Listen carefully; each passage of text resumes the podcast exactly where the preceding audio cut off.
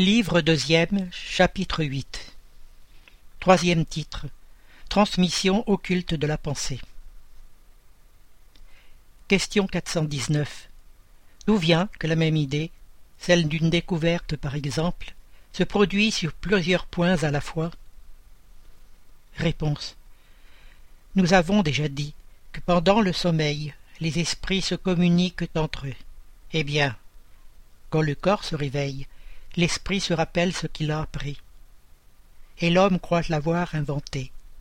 Ainsi, plusieurs peuvent trouver la même chose à la fois. Quand vous dites qu'une idée est dans l'air, c'est une figure plus juste que vous ne croyez. Chacun contribue à la propager sans s'en douter. Commentaire notre esprit révèle ainsi souvent lui-même à d'autres esprits et à notre insu ce qui faisait l'objet de nos préoccupations pendant la veille. Question 420 Les esprits peuvent-ils se communiquer si le corps est complètement éveillé? Réponse L'esprit n'est pas renfermé dans le corps comme dans une boîte. Il rayonne tout alentour. C'est pourquoi il peut se communiquer à d'autres esprits, même dans l'état de veille, quoiqu'il le fasse plus difficilement. Question 421.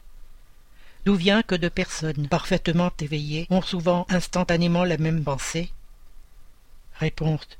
Ce sont deux esprits sympathiques qui se communiquent et voient réciproquement leurs pensées, même quand le corps ne dort pas. Commentaire. Il y a entre les esprits qui se rencontrent une communication de pensée qui fait que deux personnes se voient et se comprennent sans avoir besoin des signes extérieurs du langage.